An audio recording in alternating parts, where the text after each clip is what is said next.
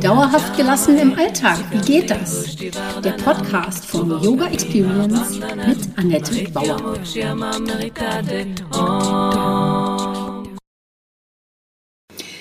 Hallöchen, schön, dass du da bist. Ich begrüße dich zur Podcast Folge 49 und heute geht es um Studien zu Yoga. Mein Name ist Annette Bauer, ich bin Yogalehrerin, Yogatherapeutin und Yoga-Coachin meine Vision ist es, Yoga von der Matte in den Alltag zu holen. Mit meinen Yoga-Hacks kommst du locker durch die Woche. Wenn du wirklich dranbleiben möchtest, komm doch einfach in meine Facebook-Gruppe Annettes Yoga Lifestyle Hacks und hol dir Tipps und Tricks ab, wie du dauerhafter gelassen bleiben kannst. Jede Woche stelle ich eine Übung vor und freue mich, wenn sie dir im Alltag hilft. Mein Podcast heißt also auch so: Yoga für dauerhafte Gelassenheit im Alltag. Du siehst, alles dreht sich bei mir um meine Vision, die Welt entspannter zu machen und dich auch. Studien belegen, dass Yoga in vielen Bereichen Beschwerden lindern kann. Und viele beginnen mit Yoga, weil sie konkrete Beschwerden haben. Aus welchem Grund hast du denn damit bekommen? Was war dein Anlass? Worum geht es heute? Einmal den Skeptikern zum Trotz Yoga hilft. Dann Studien zur Wirksamkeit von Yoga. Da gibt es also so ganz, ganz viele verschiedene. Und dann kann Yoga sogar die DNA verändern.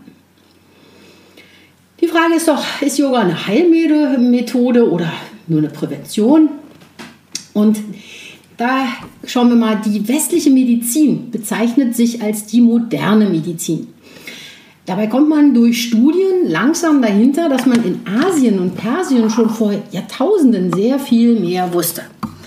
Das liegt daran, dass bisher im Westen nur messbare Erfolge für gültig erklärt werden. Ohne Belege und die Regeln heutiger Studien darf sich nichts als Medizin bezeichnen. Dabei gründen die sogenannten alten Medizinrichtungen ebenfalls auf Beobachtung. Das ist als Qualitätsmerkmal gültig hier wie dort. Nur wenn die westliche Medizin an ihre Grenzen stößt, gilt der Patient als austherapiert. Punkt. Auch wenn er noch Schmerzen und Beschwerden hat. Im Ayurveda und Yoga geht es nicht um die Erkrankung im Patienten, sondern um den Menschen selbst. Das macht das große Plus aus und lässt den Einzelnen nicht im Regen stehen. Ich wurde letzte Woche von einer netten Studentin zu ihrer Bachelorarbeit interviewt. Wie wirkt sich harter Yoga auf Migräne aus? Welche Möglichkeiten liegen darin und welche Grenzen gibt es? Das fand ich eine total spannende Frage, da ich selbst ca. 35 Jahre an Migräne gelitten habe. Wie hatte mir Yoga dabei geholfen? Als ich der Studentin mein ganzes Elend geschildert hatte, meine Ärzteetappen und Erfahrungen mit der Schulmedizin, mein Ausstieg aus dem Medikamentenkreislauf, das war kalter Entzug damals, empfehle ich übrigens niemanden, und auch meine Erkenntnisse aus der Naturheilkunde und Yoga, ist mir wieder voll bewusst geworden, was Yoga alles kann. Vor allem hat Yoga immer ähm, den Blick auf die Möglichkeiten und nicht auf das, was nicht mehr geht. Es ist eine grundpositive Lebenshaltung und das schafft die yogische Lebensphilosophie für alle Menschen und alle Erkrankungen, wenn sie sich natürlich darauf einlassen können. Gut, also wer selbst Yoga regelmäßig praktiziert, weiß, wie Yoga wirkt. Er erreicht nicht nur den Körper, sondern auch den Geist und also das Mentale.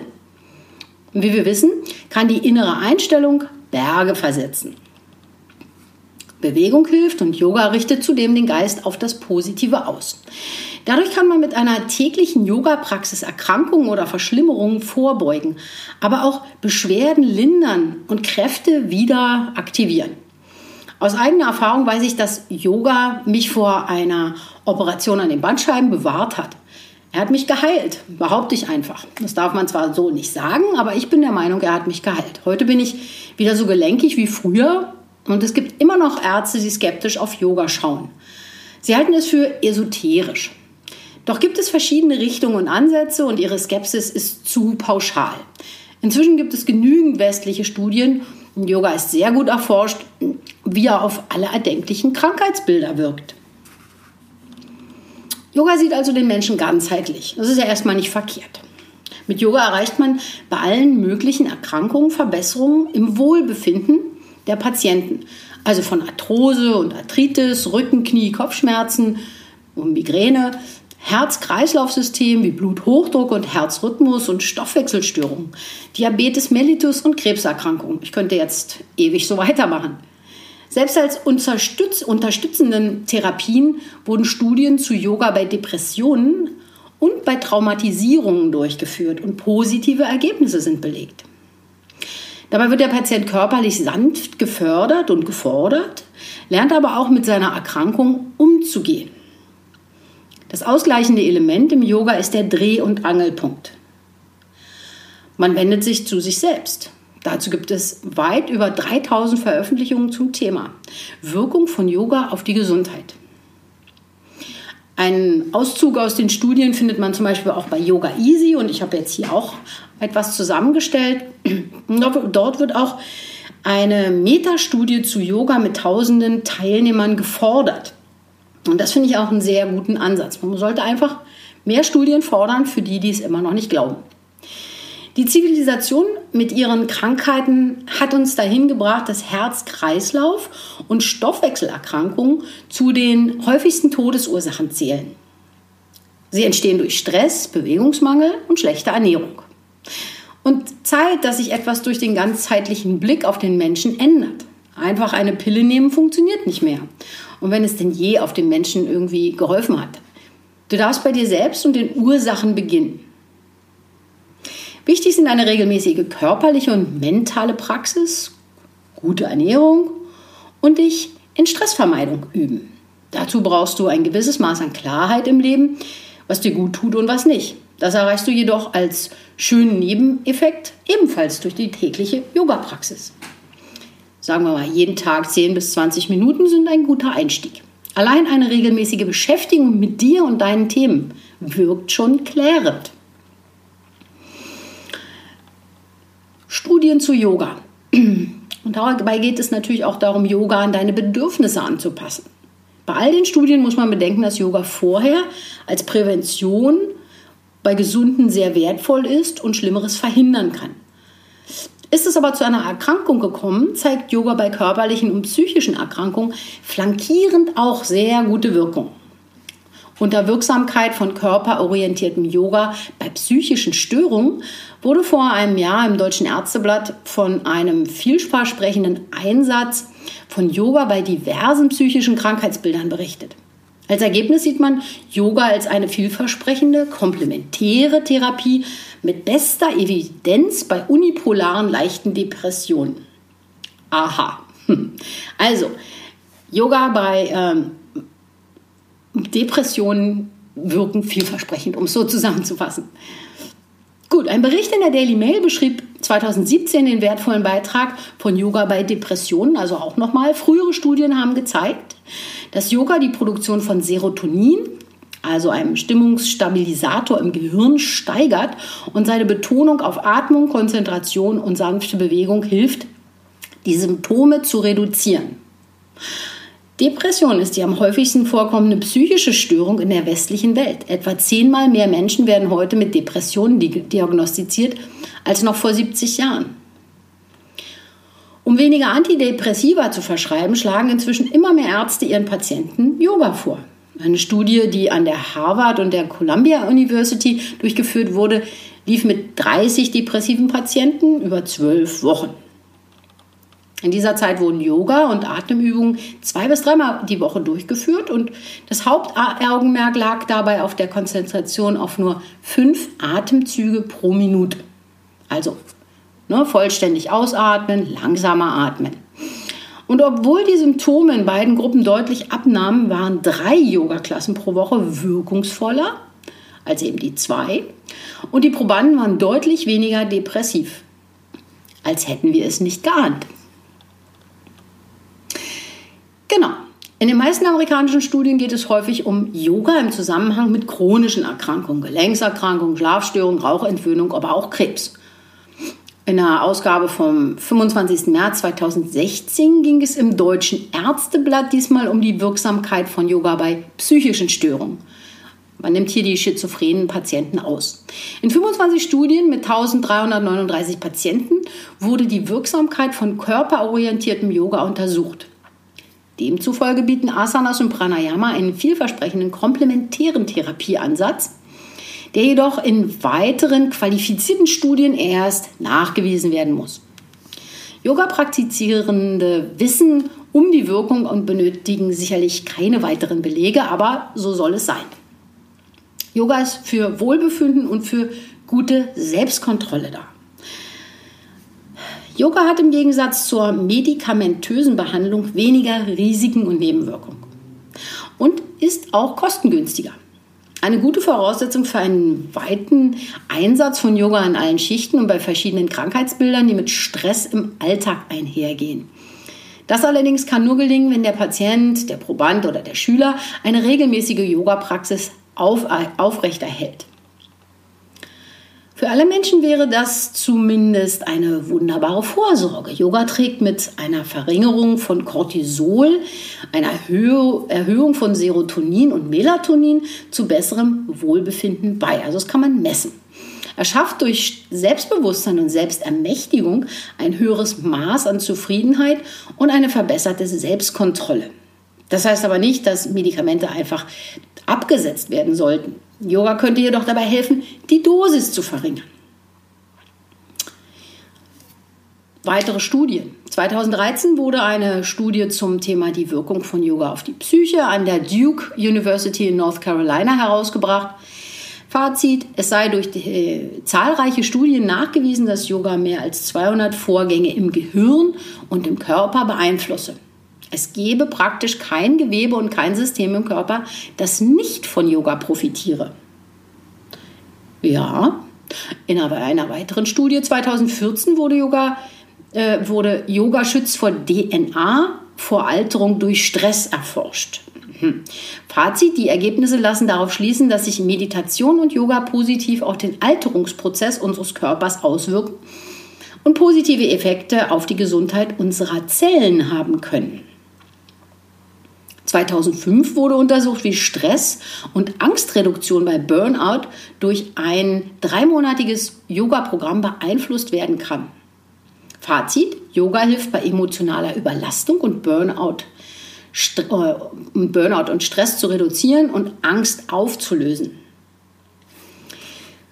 Es gibt noch viele weitere Studien auf der Seite PubMed, so heißt die, mit P-U-B-M-E-D. Und da findet man unter dem Stichwort Yoga einen Haufen Studien. Und um das noch zu toppen, kann man jetzt sogar, geht man sogar so weit zu sagen, Yoga wirkt auf die Gene. Bis vor kurzem nahm man noch an, der Mensch wäre einfach das Produkt seiner Eltern. Heute weiß man, dass äußere Einflüsse auch zu einer Veränderung der Gene beitragen. Studien belegen jetzt sogar, dass Gene durch Achtsamkeitstechniken wie Yoga oder Tai Chi beeinflusst und verbessert werden können. Gerade bei schweren Diagnosen ist man nicht mehr Opfer, sondern kann die Heilung selbst aktiv unterstützen. Beispielsweise haben Forscher an der University Bologna nachgewiesen, dass die ähm, DNA von Stammzellen durch die Verwendung von Magnetfeld, äh, Magnetfeldfrequenzen verändert werden kann. Und über die Forschung über das Herz wissen wir, dass unser Herz, Hirn und Bauch jeweils über eigene Magnetfelder verfügen. Sogar erwachsene Zellen können umprogrammiert werden. Also, was hält dich noch ab? Fang mit Yoga an. Veränderung der DNA funktioniert über eine wirksame Intention und positive Emotionen. Also deine innere Haltung verändert schon die DNA. Die Forscher des Hard Math Institute in Kalifornien stellten fest, dass Liebe und Wertschätzung, aber auch Angst und Wut die Blaupause, also die DNA eines Menschen beeinflussen. In einem Experiment waren die Teilnehmer über eine bestimmte Herzatmung und absichtlich erzeugte positive Emotionen in der Lage, ihre DNA zu verändern. Demnach bilden positive Geisteszustände wie, Zustände wie Fürsorge, Freundlichkeit, Wertschätzung und Selbstliebe die Grundlage für ein gesundes Leben. Dazu noch gute Ernährung und Bewegung und uns ist eigentlich ewiges Leben beschieden. Stress schädigt und Yoga sozusagen als Entzündungshemmer. Es wurde also bewiesen, dass Meditation und Yoga die, die DNA, die durch Stress beschädigt wurde, reparieren können. In einer Zusammenstellung von Studien überprüfte die äh, Zeitschrift Frontiers in äh, Immunologie, wie sich unsere Gene durch Achtsamkeit und Yoga verändern. In elf Jahren und 18 Studien mit 846 Teilnehmern konnten demnach molekulare Veränderungen entdeckt werden, die den Körper, das Gehirn und das Immunsystem beeinflussen. Denn unsere Gesundheit hängt von jeder einzelnen Zelle ab. Leiden wir unter Stress, reagiert das sympathische Nervensystem und produziert Moleküle, die Proteine produzieren, die wiederum eine Entzündung auf Zellebene verursachen. Länger anhaltender Stress verändert die Zellen und führt so zu einem erhöhten Krebsrisiko, beschleunigt die Alterung und kann sogar Depressionen fördern. Durch Yoga wurde jedoch ein gegenteiliger Effekt äh, erzielt. Entzündungen gingen zurück und die Zellen wurden widerstandsfähiger. Yoga-Unterricht also als Anleitung zur Selbstheilung.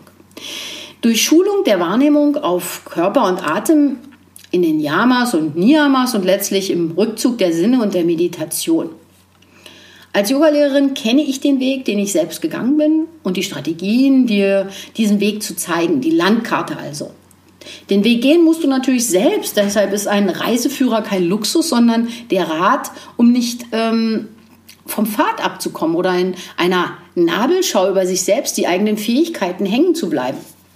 Genauso können körperliche und mentale Hindernisse mit einer gewissen Geschicklichkeit überwunden werden. So machen auch Schüler mit besonderen Bedürfnissen eine gute Yoga-Erfahrung. Yoga ist ein sehr gutes Mittel als Begleitung bei vielen Beschwerden und Leiden, denn er richtet immer wieder den Blick auf die Möglichkeiten. Der Schüler ist angehalten, seine Form, seine Haltung für sich herauszufinden. Es geht also nicht um Vorgegebenes und, und, und, Ausrichtung, ja auch natürlich, aber vor allem um den Weg des Schülers in eine Haltung und wieder heraus. Auf seine Weise, die ihn zu mehr Wohlbefinden führt. Und allein das ist dann auch eigentlich nur nachhaltig. Dann also die Frage an dich, wobei hat dir Yoga schon geholfen? Aus welchem Beweggrund hast du mit Yoga begonnen? Erinnere dich gerne daran und schreib mir gerne einen Kommentar oder komm in meine Facebook-Gruppe Annettes Yoga Lifestyle Hacks. Ich würde mich über einen Austausch freuen und was du von dieser Sache hältst, von Studien und ob dich das irgendwie auch so wie mich beeindruckt hat, was Yoga alles können soll. Und ja, ich wünsche dir noch einen wundervollen Tag. Das war Dauerhaft gelassen. Wie geht das? Der Yoga Experience Podcast mit Annette Bauer. Wenn du mehr davon in deinem Alltag einbauen möchtest, abonniere gerne meinen Podcast.